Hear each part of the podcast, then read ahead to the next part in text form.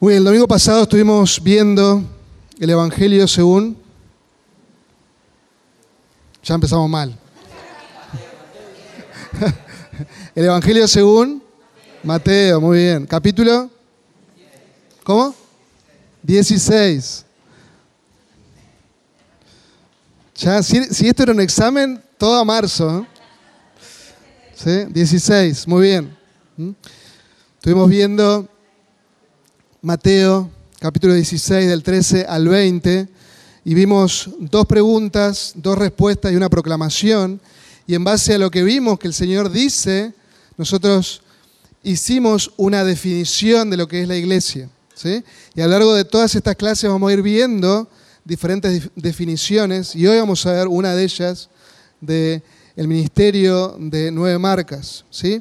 Pero una de las definiciones que la sacamos del texto es la que encontramos ahí en la pantalla.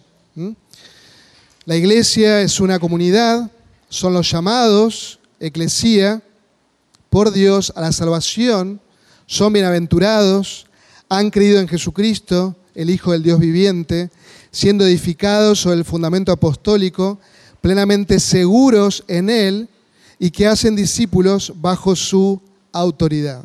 ¿sí? Esta se desprende del de, texto allí en Mateo, ¿eh?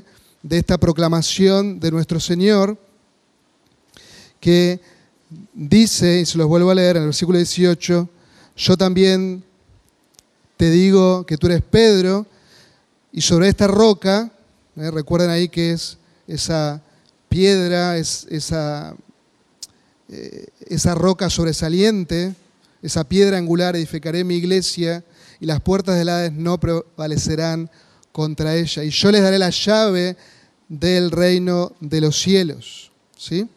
Y estuvimos viendo esa definición y estuvimos mencionando cinco características, cinco aspectos de lo que es la iglesia. ¿eh?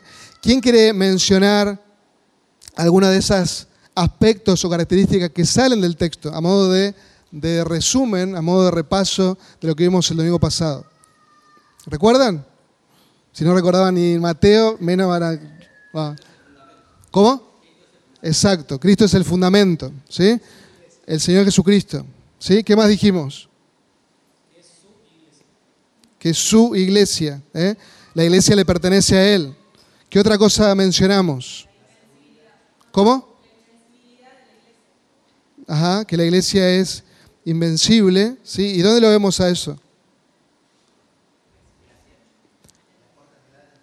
Que las puertas del Hades. ¿eh? Dijimos que la muerte ¿eh? no nos puede separar, la muerte de nuestro Señor, sino que Él ha vencido la muerte. ¿eh? Por medio de su muerte. Él venció la muerte y a Satanás. Él es el vencedor y Él nos guarda. Somos suyos. Como hoy nos hablaba César, Él es el buen pastor. El buen pastor no solo que salva a sus ovejas, sino que las cuida, las preserva. ¿eh? Somos suyos y esa seguridad la tenemos para siempre. ¿Qué más dijimos? ¿Cómo? La seguridad, ¿eh? muy bien.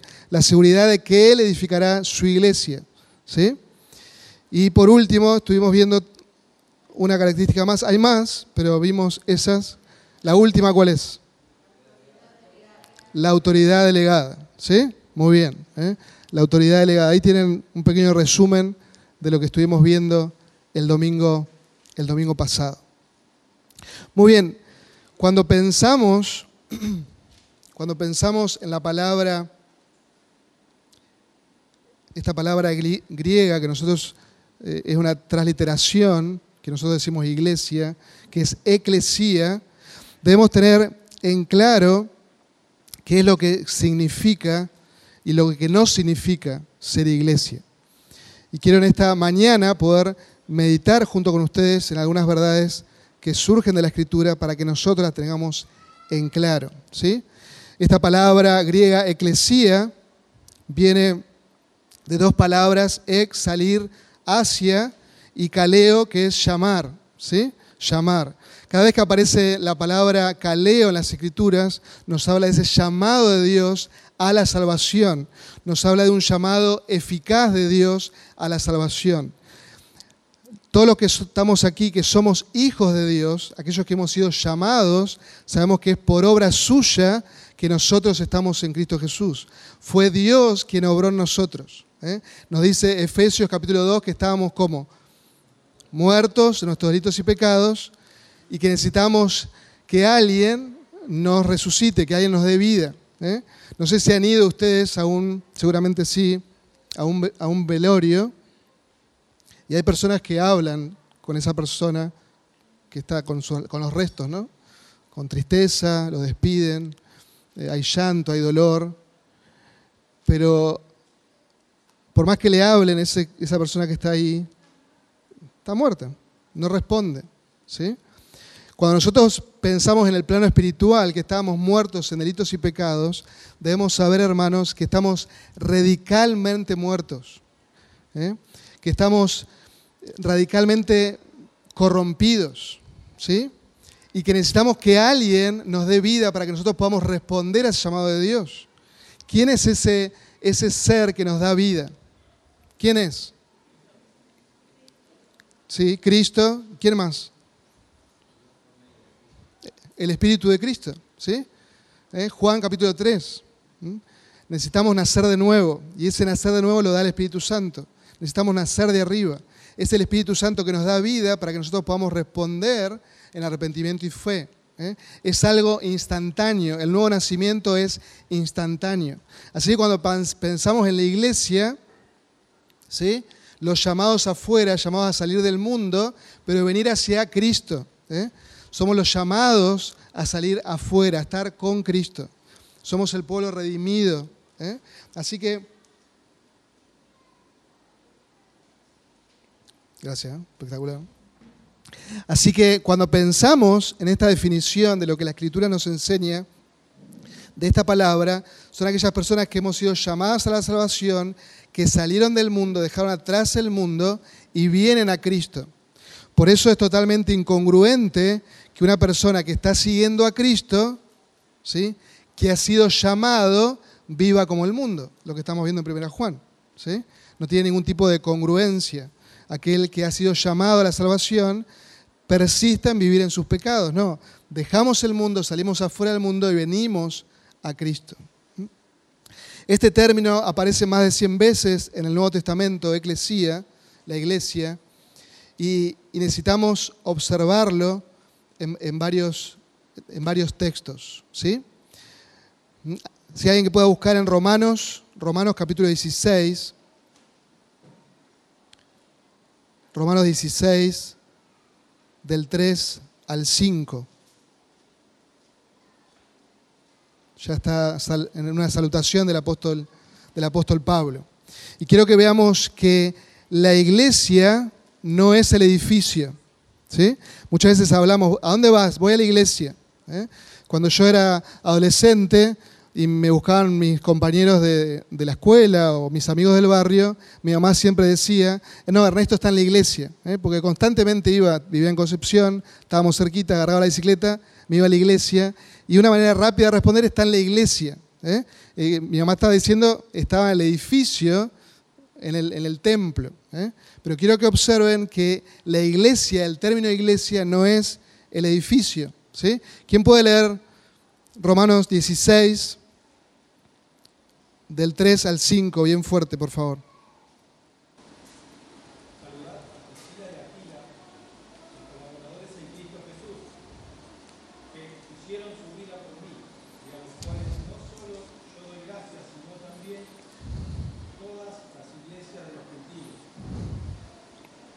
Versículo 5.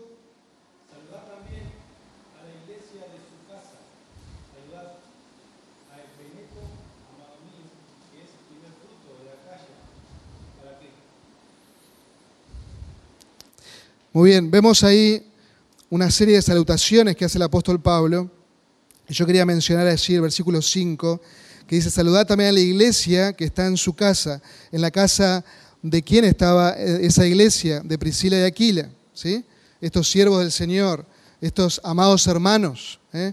estos siervos que vieron compasión del Señor, que en su hogar estaba la iglesia de Cristo, la eclesía de Cristo, aquellos que habían sido llamados salvación. Ellos abrieron su hogar ¿sí? su hogar para que en ese lugar esté la iglesia reunida. Entonces cuando pensamos en la palabra iglesia, tenemos que sacarnos de la mente en lo que es el edificio.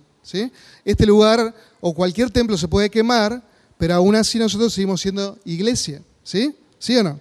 Sí, seguimos siendo iglesia. Y vemos ahí que la iglesia, los hermanos, se reunían en una casa. ¿eh?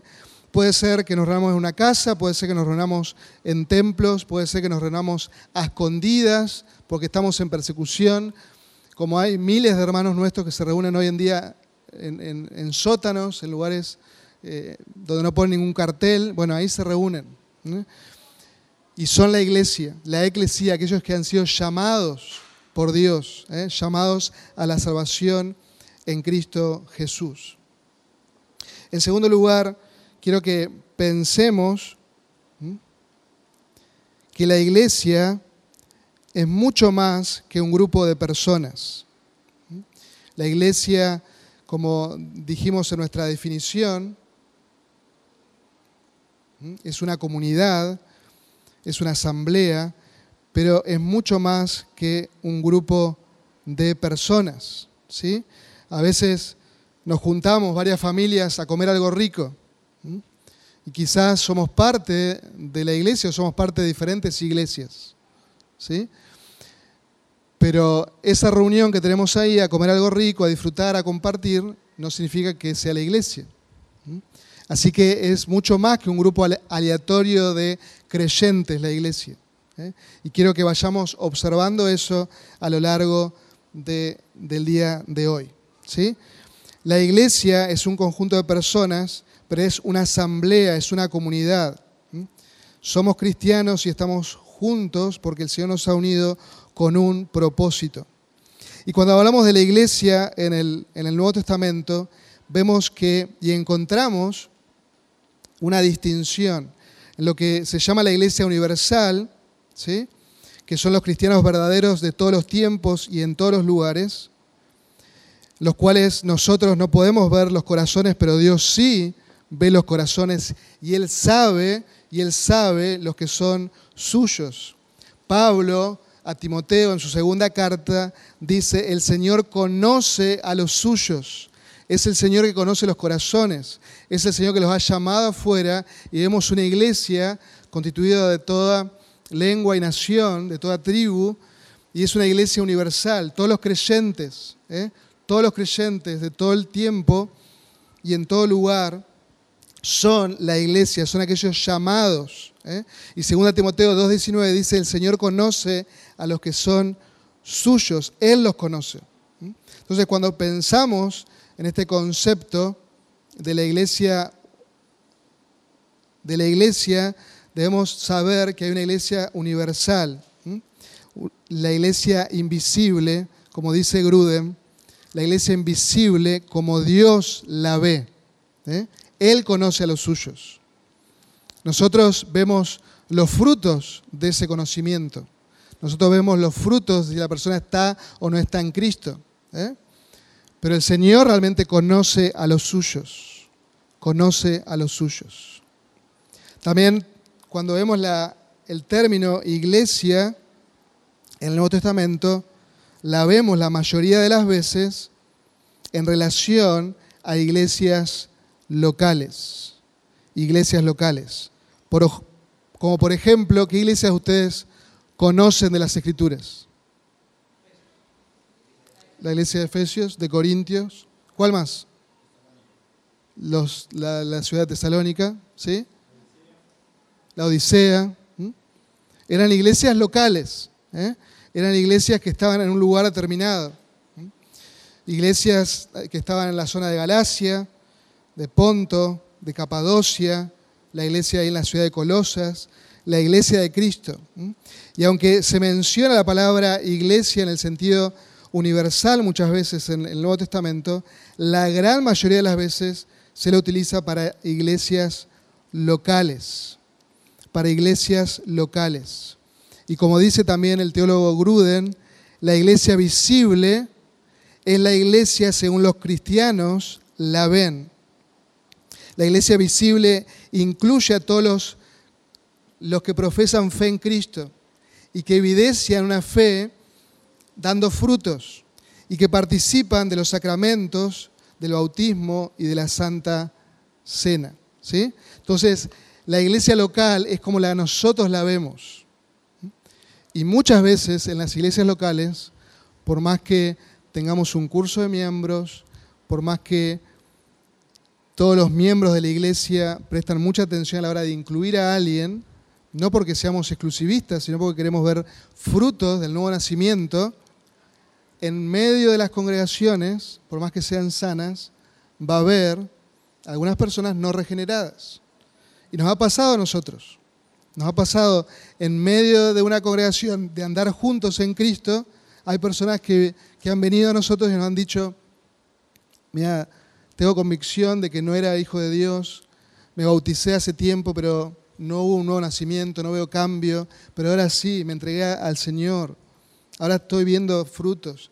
Mi esposo, mi esposa ve, ve frutos, mis hijos ven un cambio. Y ahí vemos, wow, estaba con nosotros, pero no era de nosotros. Y gloria a Dios que el Señor la salvó, que no se fue. Así que la iglesia, las iglesias locales, las iglesias visibles, somos como nosotros la vemos. ¿eh? Y, muchas veces observamos ese fruto, pero el Señor realmente conoce a los que son suyos. Muy bien. Voy a tener que ir al oculista de nuevo porque... Ahí ustedes tienen otra definición del Ministerio de Nueve Marcas ¿eh? que, que engloba algunos aspectos que quisiera mencionar en esta, en esta mañana luego para trabajar juntos. ¿Sí? ¿Alguien que la pueda leer, por favor? Levanta la mano si le doy el micrófono.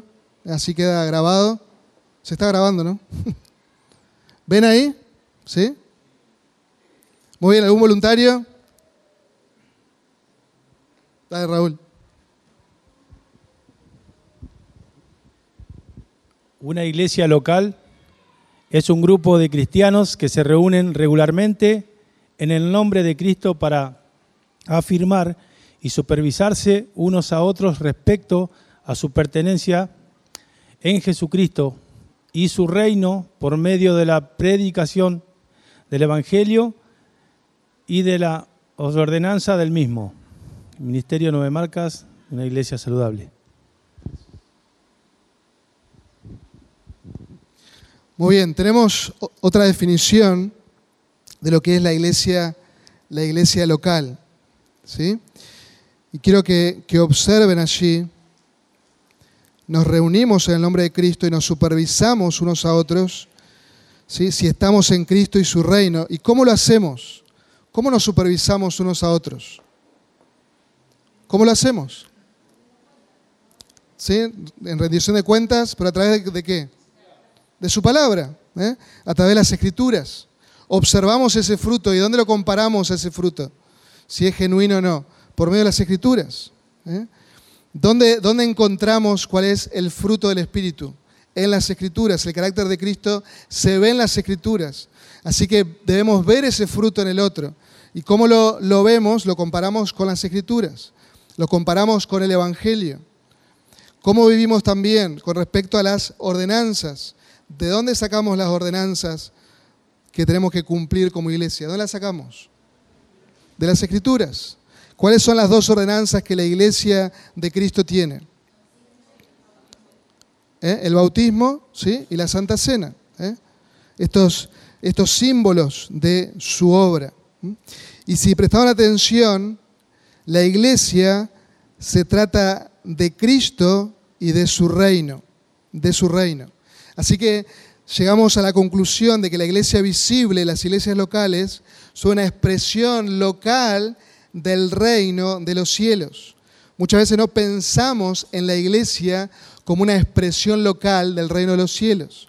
Muchas veces tenemos esa confusión y decimos, bueno, el reino es algo futuro. ¿eh? Nosotros ahora somos la iglesia. No, cuando la Biblia habla del reino de los cielos o el reino de Dios, que es lo mismo, está hablando de nuestra salvación. ¿eh? Como César nos, nos, citaba hoy, ¿eh? En los evangelios, tanto Juan el Bautista como el Señor Jesucristo, cuando proclamaban el evangelio, que decía, arrepiéntanse porque el reino de los cielos que se ha acercado.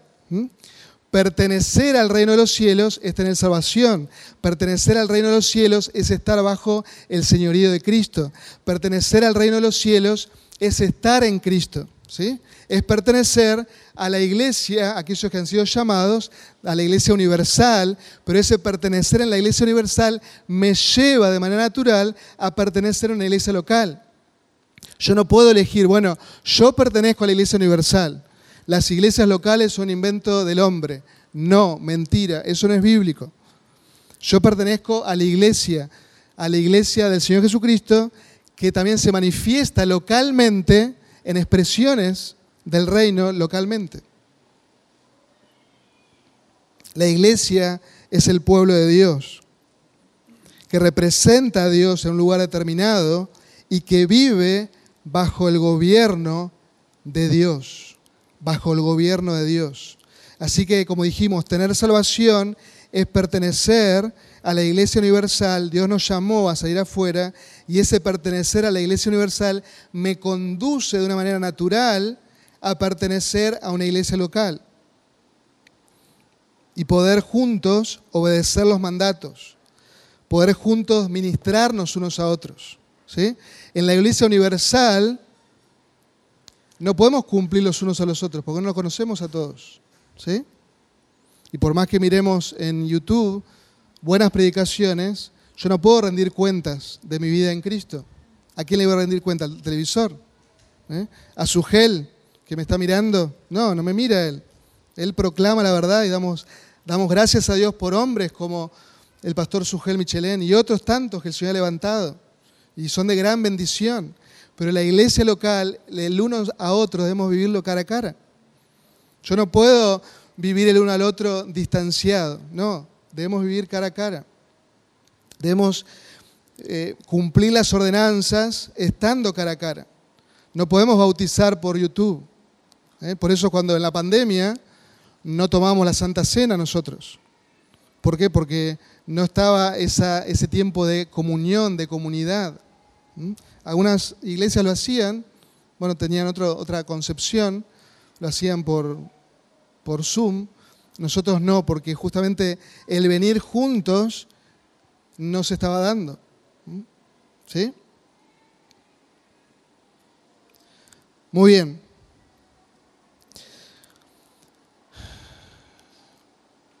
Quiero que de una manera rápida, antes que ustedes trabajen en grupos, quiero que veamos en esta definición que hemos mencionado, ¿sí? que la iglesia local es un grupo de cristianos que se reúne regularmente en el nombre de Cristo para afirmar y supervisar unos a otros respecto a su permanencia en Cristo y su reino, y por medio de la predicación del Evangelio y las ordenanzas del mismo, ¿sí? que él mismo nos ha dado. Cuando pensamos en esto, cada uno de nosotros somos responsables delante del Señor, qué imagen estamos mostrando de esa iglesia. ¿Eh? Porque hemos visto que el Señor nos puso, nos llamó a la salvación, somos parte de la iglesia universal, ¿eh? eso nos lleva a ser parte de una iglesia local, pero como iglesia local yo soy responsable de vivir de una manera que refleje que al Señor. ¿eh? Porque ahora soy un embajador del Señor. Hay pequeñas embajadas por todo el mundo. Somos embajadores del reino de los cielos. ¿sí? Entonces debemos vivir de manera consecuente con el rey. Somos súbditos del rey y debemos vivir en todo en santidad. Y una y otra vez se nos marca eso en las Escrituras. En el Nuevo Testamento uno ve una preocupación del apóstol Pablo, del apóstol Pedro, del apóstol Juan, en que vivamos en santidad en que reflejemos lo que somos, que mostremos a Cristo. Y eso debe verse. ¿eh? Y, quiero que observemos que a lo largo de la historia de la redención es importante el tener ese concepto de la imagen, de que nosotros reflejamos la imagen de Dios. Nosotros reflejamos la imagen de Dios. Génesis 1, ¿sí? que están viendo los, los niños, la creación. ¿eh? Encontramos que en seis días Dios creó todas las cosas. Y podíamos pensar, ¿quién, ¿quién fue la frutilla del postre? ¿Quién fue la frutilla de la creación de Dios? El hombre, ¿sí? El hombre. Allí en Génesis 1.26 dice, y dijo Dios, hagamos al hombre a nuestra imagen, conforme a nuestra semejanza, y ejerza dominio sobre los peces del mar, sobre las aves del cielo, sobre los ganados, sobre toda la tierra y sobre todo reptil que se arrastra sobre toda la tierra. Versículo 27, creó pues Dios al hombre a imagen suya, a imagen de Dios lo creó, varón y hembra los creó. Cuando vemos en Génesis 1, observamos que cada especie fue creada según su especie. ¿eh? Una manzana sigue el modelo de las manzanas, cada cebra sigue el modelo de la cebra, cada león del león. Pero nosotros, hermanos, hemos sido creados a la imagen de nuestro Creador, conforme a nuestra semejanza, dijo Dios. Pero rápidamente en Génesis 3, el pecado lo arruina todo. Y esa imagen de Dios quedó como? Distorsionada. Distorsionada por el pecado. Adán y Eva y nosotros en ellos decidimos no representar el gobierno de Dios. Buscamos representarnos a nosotros mismos. Ahora somos culpables, somos transgresores de la ley. Eh, todo pecado es infracción de la ley. Nos dice 1 Juan 3, 4, como veíamos el domingo anterior. Somos radicalmente corruptos, totalmente depravados y somos como ese espejo distorsionado. No sé si han ido ustedes a un, a un lugar de espejos, eso para reírse un poco, y a uno te hace flaquito, todo grande, otro mucho más ancho de lo que ya soy, ¿sí? Y, vemos esa distorsión en los espejos. Bueno, el pecado, el pecado lo arruinó todo. Y la imagen que teníamos del Creador en nosotros, el pecado lo distorsionó. Por eso vemos ahí la caída. En tercer lugar, Dios en su misericordia, Él levanta un pueblo ¿eh? y Él escoge un pueblo para sí, Israel. Un pueblo que levanta absolutamente de la nada, llamando a este pecador. ¿Cómo llamaba ese pecador? Abraham, ¿sí? Él lo llama, un, pecador como, como nosotros. ¿sí? No lo llamó porque era especial él, no. Igual que nosotros, un pecador ahí en la tierra de Ur de los Caldeos, lo llama, lo llama a la salvación y le da promesas a él por pura gracia, al igual que nosotros. No porque en él había algo especial, no. Él respondió al llamado de Dios y ¿cómo respondió? Le creyó a Dios y le fue contado por justicia. El creyente Abraham. Nosotros tenemos la fe de Abraham, ¿sí?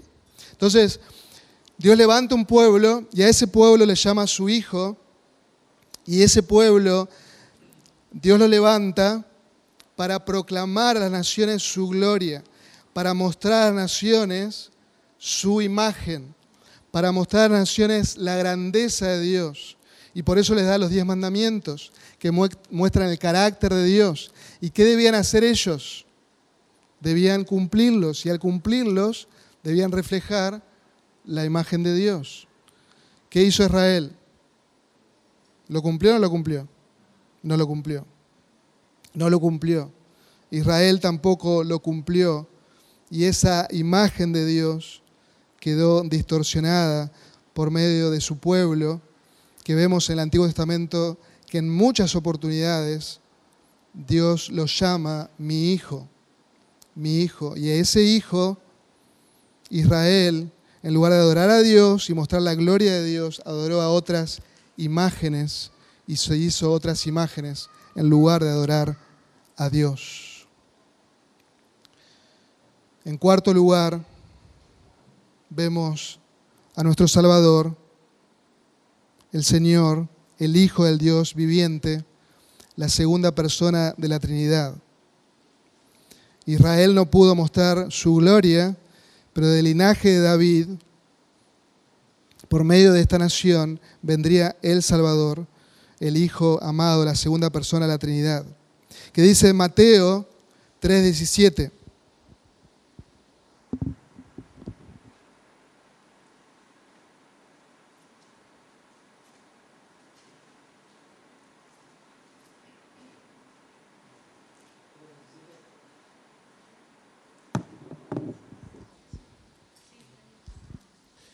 Y he aquí, se oyó una voz de los cielos que decía, este es mi Hijo amado, en quien me he complacido.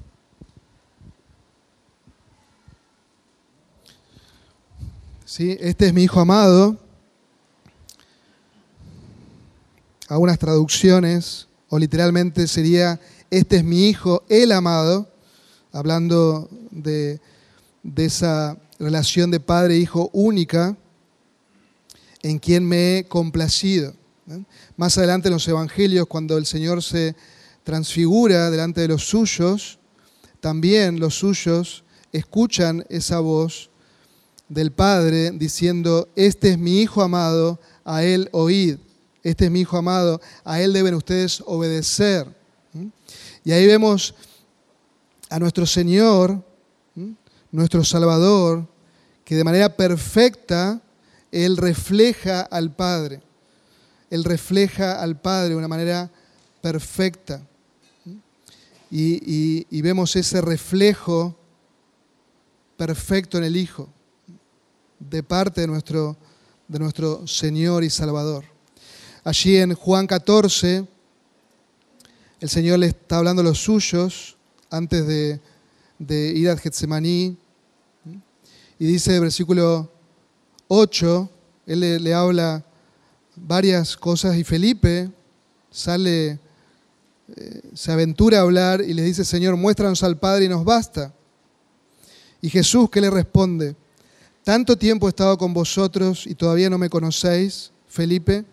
El que me ha visto a mí, ha visto al Padre. ¿Cómo dices tú, muéstranos al Padre? ¿No crees que yo estoy en el Padre y el Padre en mí? Las palabras que yo les digo no las hablo por mi propia cuenta, sino que el Padre que mora en mí, Él hace las obras. ¿sí? La imagen perfecta y es lo que vemos en toda la enseñanza apostólica, nos muestra eso a lo largo del Nuevo Testamento. El apóstol Pablo de los Colosenses dice, hablando del Hijo, que Él es la imagen del Dios invisible. El autor de Hebreos también usa la misma expresión, la imagen misma de su sustancia. ¿sí? Aquí está el hombre, el hombre perfecto, nuestro Señor Jesucristo, quien es Dios y quien es, quien es hombre y que refleja de manera perfecta a Dios. Y nosotros en Cristo somos la nueva creación, somos una nueva creación, la iglesia, la iglesia, la iglesia. Y debemos saber, hermanos, que nosotros somos los redimidos, nosotros hemos sido comprados y nosotros estamos en ese caminar. Al estar en Cristo, la imagen de Cristo debe ser vista en nosotros. Dice Romanos 8:29, porque a los que antes conoció, también los predestinó para ser hechos conforme a que a la imagen de su Hijo, para que Él sea el primogénito de entre muchos hermanos. Tenemos un hermano mayor, nuestro amado Salvador el Señor Jesucristo, que nos rescató y ahora nos rescató, nos hizo nuevos para que nosotros ahora reflejemos que la imagen de Cristo, reflejemos la imagen de Dios, mostremos su naturaleza, mostremos su carácter, su carácter. Y quiere que, quiero que piense en esto. El Padre Celestial es un Dios pacificador. El Hijo es un Señor pacificador. Por lo cual nosotros, la iglesia, esta nueva creación, ¿qué deberíamos ser? Pacificadores, ¿sí? Pacificadores. El Padre nos reconcilió consigo mismo por medio de su Hijo y nos dio a nosotros el ministerio de qué? De la reconciliación, ¿sí? El Padre nos perdonó a nosotros en Cristo Jesús. El Padre nos perdonó a nosotros en Cristo Jesús. ¿Qué debemos hacer vos y yo? Perdonar, perdonar. Y quiero que, que vayamos a ese texto. Efesios.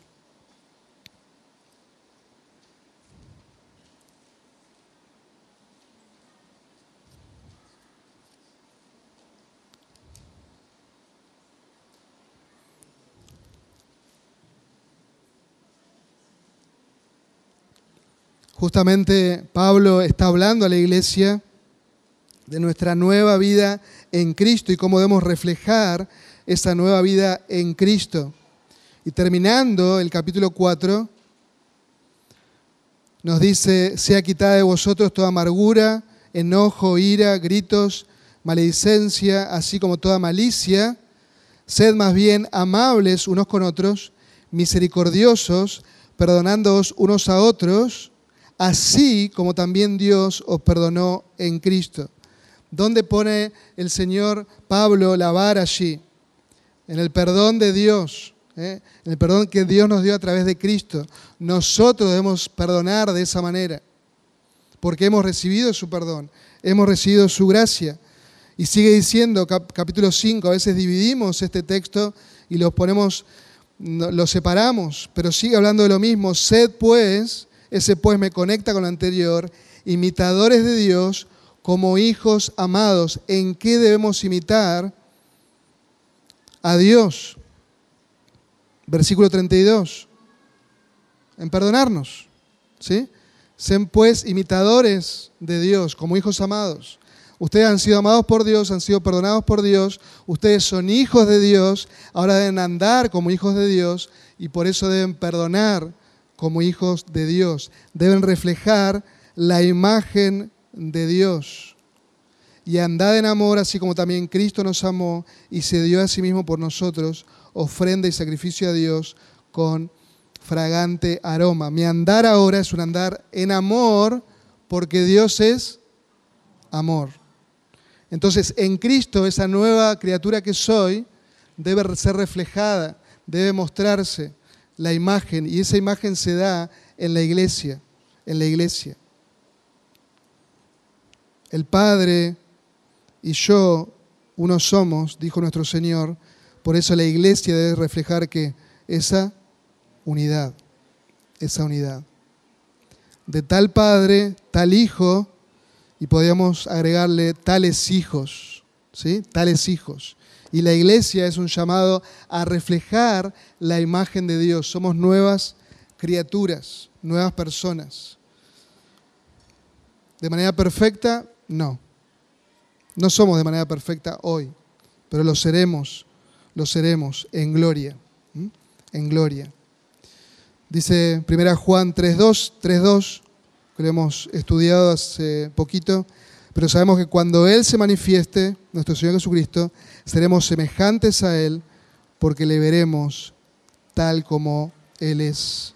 Así que un día nuestro Señor Creador, nuestro Señor Salvador, cuando haya cielos nuevos y tierra nueva, también nosotros seremos transformados. Y ahí sí podremos reflejar de manera perfecta esa imagen de, del Señor. Muy bien, hermanos. Quiero que ahora podamos trabajar en grupos, ¿sí? Y tengo ahí ¿Falta una pregunta o no? Sí, bueno, ahora se las digo. Quiero que hagan tres grupos, ¿sí?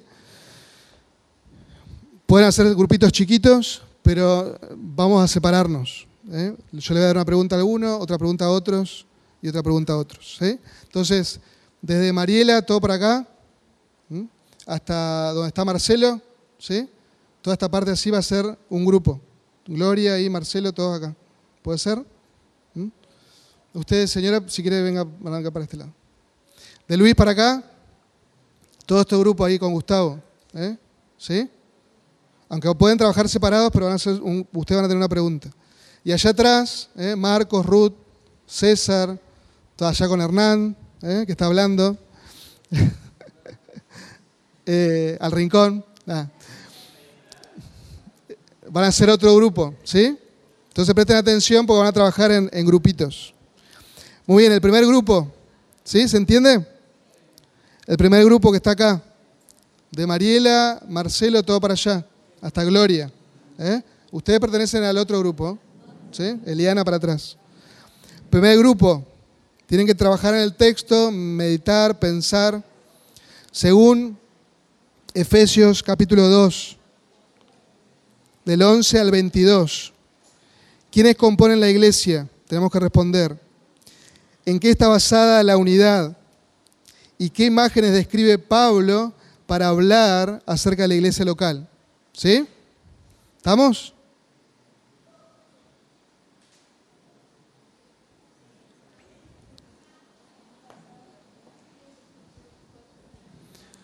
Muy bien, el segundo grupo, ¿sí? Acá, segundo grupo. Ustedes. ¿Ustedes están en el segundo grupo? Sí. ¿No? Sí, sí, sí. ¿eh? Tienen una, misma pregunta, pero pueden subdividirse. Esa es la idea. ¿eh? No que sean un grupo enorme. ¿Mm? Esperen el grupo 1 todavía. ¿eh? Grupo número 2. Según Efesios 3.10. 3.10. ¿Cuál es el propósito de Dios para la iglesia? Y se entiende que es la iglesia local, ¿eh? porque el apóstol Pablo está hablando aquí en una iglesia local. ¿sí? Entonces responden eso según ese versículo. Obviamente van a tener que ver el contexto un poquito, van a tener que ir un poquito para arriba, un poquito para abajo y delucidar cuál es el propósito de la iglesia. ¿sí? Y el grupo número 3, que está todo allá atrás, anoten, porque no está acá en el, ¿Dónde está? Según la definición de la palabra eclesía y primera Pedro, capítulo 1, 13 al 21. ¿Cuál debería ser el comportamiento de la iglesia en el mundo? ¿Y qué es lo que vemos hoy en día en muchas iglesias? ¿Sí? ¿Anotaron? ¿Anotaron allá atrás? Primera Pedro, capítulo 1, del 13 al 21. ¿Cuál debería ser el comportamiento de la iglesia en el mundo? ¿Y qué es lo que vemos hoy en día en muchas iglesias? ¿Sí? ¿Estamos allá atrás? ¿Estamos ahí? Muy bien. Ahora sí, nos subdividimos, nos subdividimos, compartimos. ¿eh?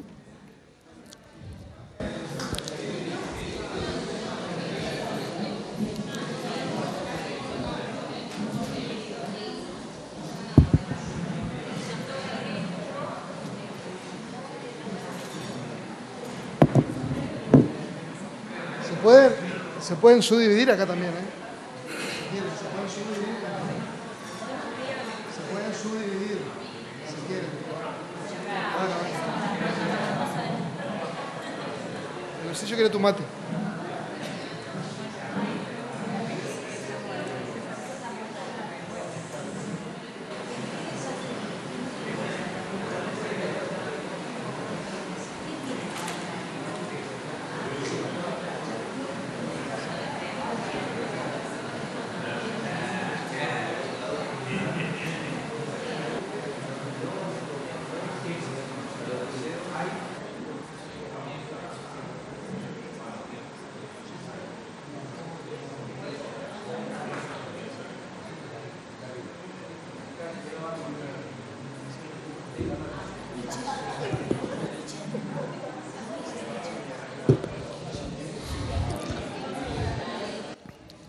Bueno, muy bien. ¿Sí? Tenemos unos minutitos y quiero que podamos juntos mencionar.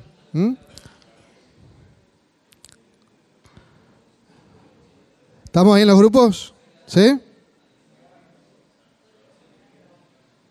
Bueno. Los grupos número uno, ¿quiénes eran los grupos número uno? Aquí y allá, ¿sí? Muy bien. ¿Estamos ahí en el sector de Salto y compañía? ¿Sí? ¿Qué serían ustedes? ¿Salteños? No. Saltenses, saltenses. Claro. Muy bien. Eh, ¿Estamos? La idea es que estemos atentos, ¿sí? Cuando comparta un grupo, que estemos atentos, que tomemos nota. ¿eh? Quizás el, grupo puede levantar la mano y acotar algo, puede sumar algo a, lo que han meditado. ¿sí? Entonces vamos a empezar ahí con, con Ale, ¿puede ser?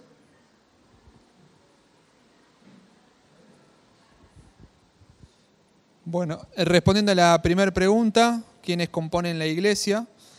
eh, pusimos tanto judíos como gentiles. ¿Sí? ¿En qué está basada esta unidad? Pusimos en Cristo Jesús, que mediante la cruz reconcilió con Dios a ambos en un solo cuerpo. Y las imágenes que Pablo busca para identificar la iglesia local, pusimos familia, edificio, templo y morada.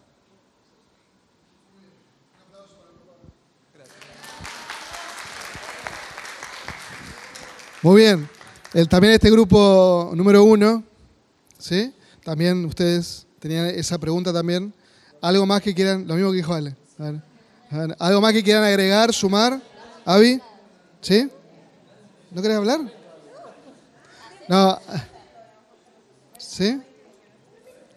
¿Sí? ¿Lo mismo? Bueno, excelente. ¿Sí? Muy bien. Se copiaron. ¿Mm? Excelente.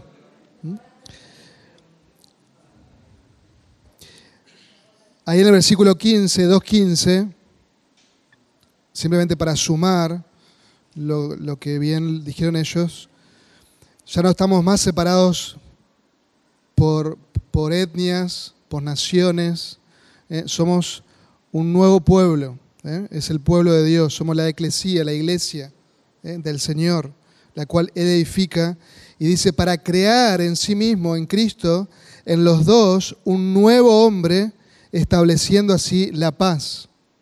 Por eso nos choca mucho cuando vamos a una congregación que dice Iglesia Coreana Evangélica, ¿sí? o Iglesia eh, rusa, o lo que sea, como que ponen sobreénfasis en la nación. Eso no es lo que nos une. Lo que nos une es Cristo el Señor, que hizo de todos nosotros que somos de diferentes lugares, nacionalidades que hay aquí, hay ecuatorianos, hay venezolanos, hay peruanos, hay argentinos, hay entrerrianos, que nosotros nos creemos que somos de otra nación. ¿eh? Sí, acá hay varios entrerrianos. ¿eh? Somos uno en Cristo. Y ese es el poder del Evangelio. Entonces, en la iglesia, en la iglesia y la iglesia local, que es la expresión del reino de los cielos localmente, se observa el poder del Evangelio. Porque observan, el mundo observa, cómo personas que son totalmente distintas son uno en Cristo. Y disfrutan de esa unidad.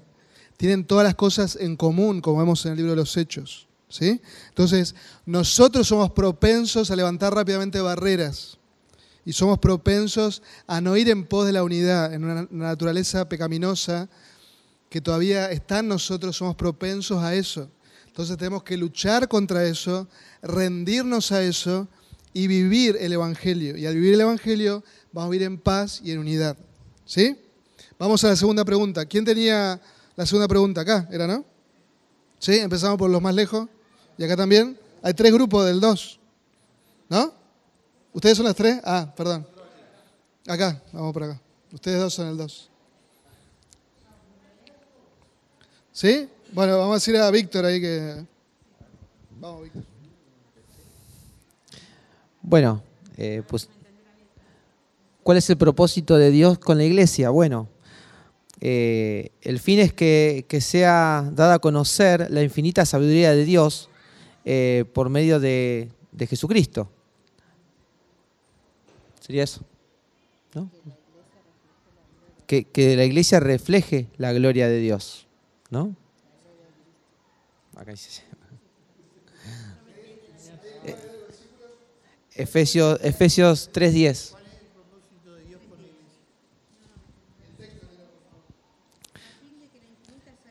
Dice, a fin, perdón, eh, a fin de que la infinita sabiduría de Dios sea ahora dada a conocer por medio de la iglesia a los principados y potestades en las regiones celestiales.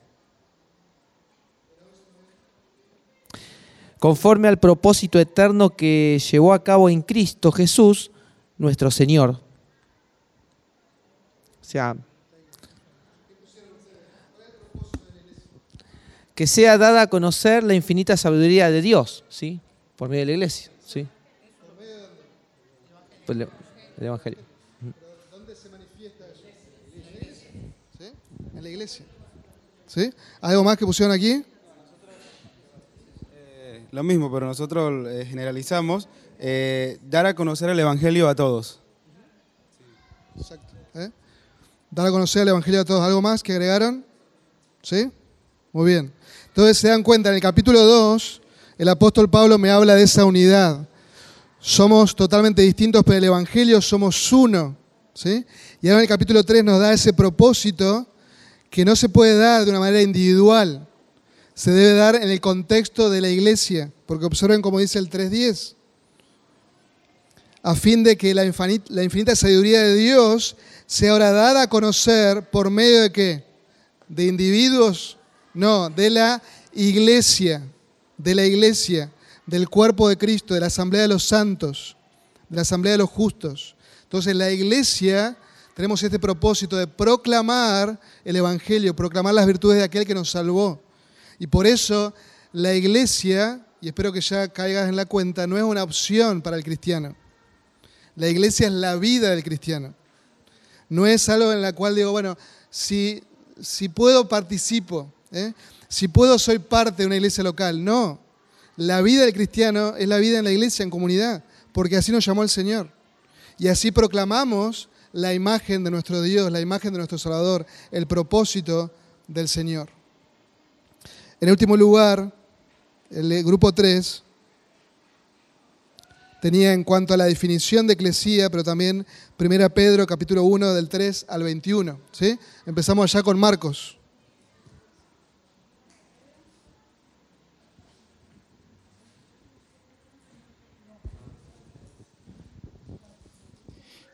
¿Qué es lo que define o cómo debería ser el comportamiento?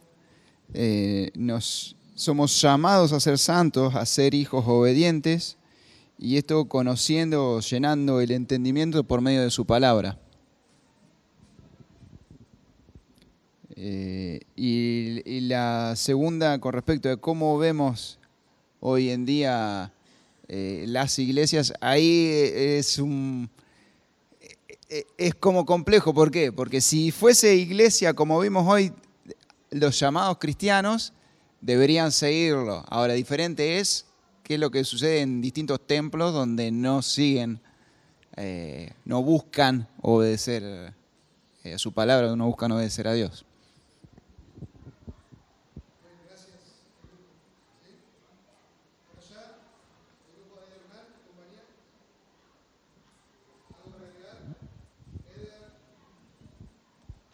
No, en, en, líneas generales, o sea, coincidimos con eso y y sin ningún lugar a dudas lo que plantea es que la iglesia es el lugar en el mundo donde el cristiano debe crecer, fortalecer y cumplir el propósito de Dios que es predicar el Evangelio. Para ello necesitamos obviamente crecer, madurar, poder fortalecernos para poder ser luz y luminares en, en el mundo.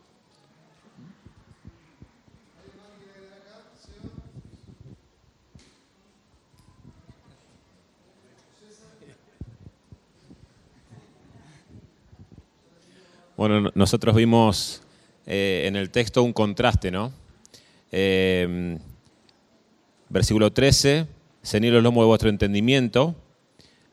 Y el versículo 14 dice que andaban como hijos eh, obedientes, no os conforméis a los deseos que antes tenías, estando en vuestra ignorancia. Entonces teníamos conocimiento por un lado, ignorancia por el otro. Le daban rienda suelta a sus deseos.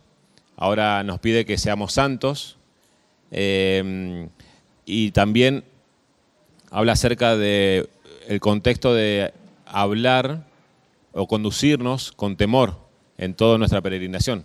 El conocimiento a Dios y cómo Él va a juzgar específicamente nuestras obras, nos debería, digamos, eh, llevarnos a conducirnos de una manera eh, teniendo un temor reverente hacia Dios.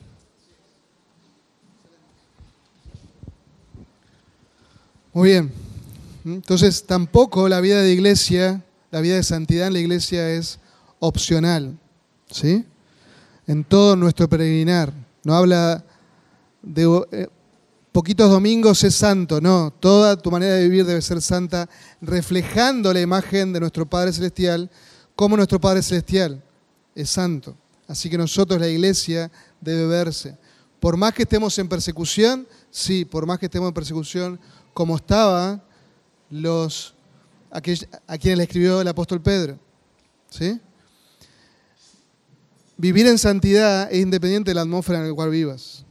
Vos tenés que vivir en santidad porque Dios es santo y aquel que te llamó te, te libró del pecado y te, te lleva a vivir en santidad. Entonces, obedece al Señor, vivir en santidad. Entonces, todos estos conceptos que hemos visto de la iglesia en cuanto a la imagen, y espero que le haya quedado en claro, vamos a ir repitiéndolo a través de la exposición de Sebastián, a través de la exposición de César, a lo largo de estos domingos. ¿eh? Y va a haber muchos conceptos que vamos a ir repitiendo, porque a veces somos tardos en oír y no prestamos la suficientemente atención a la escritura. Así que nuestra intención es modelar lo que es la eclesiología bíblica y como bien dijo Marcos, hay muchos que se dicen ser cristianos o iglesias de Cristo, pero lo que ocurre ahí no es eso, es totalmente lo opuesto a lo que la Biblia enseña. Por eso nosotros somos responsables de tener una eclesiología saludable. Es tu responsabilidad y es mi responsabilidad en obediencia al Señor vivir, vivir lo que somos, ¿eh? la eclesía. ¿sí? Vamos a orar. Y les recuerdo, el domingo próximo no tendremos clase, nos volveremos a encontrar el domingo 16. ¿eh? Pero nos encontramos todos en el, en el campo de Manuel. ¿sí? Oramos. Oh Señor y Padre, una vez más gracias por tu palabra. Bendice, Señor, tu verdad en nuestras vidas, que ha sido implantada hoy, quizás con muchas imperfecciones, Señor, pero tú sabes todas las cosas y oramos para que tu palabra, que es viva y eficaz, penetre lo más profundo de nuestro ser y nos conduzca en este andar en santidad, en este andar en unidad, viviendo bajo ese propósito por el cual tú nos has llamado a la salvación. Proclamar, Señor, tu gloria a todos, poder, Señor, proclamar el Evangelio, poder, Señor, proclamar las buenas nuevas de salvación a toda criatura. Que tú nos uses para tu gloria y honra, Señor. Gracias te damos por este espacio de estudio oramos que tú nos bendigas al saludarnos ahora y en el resto de la semana. Oramos también de manera particular por aquellos hermanos que están atravesando por diferentes enfermedades, que sea tu gracia especial sobre ellos, que tú los sostengas, Señor, les animes y que también nos uses a nosotros como un instrumento de gracia en tus manos para ministrarles. Oramos, Señor, agradecidos en Cristo Jesús. Amén y amén.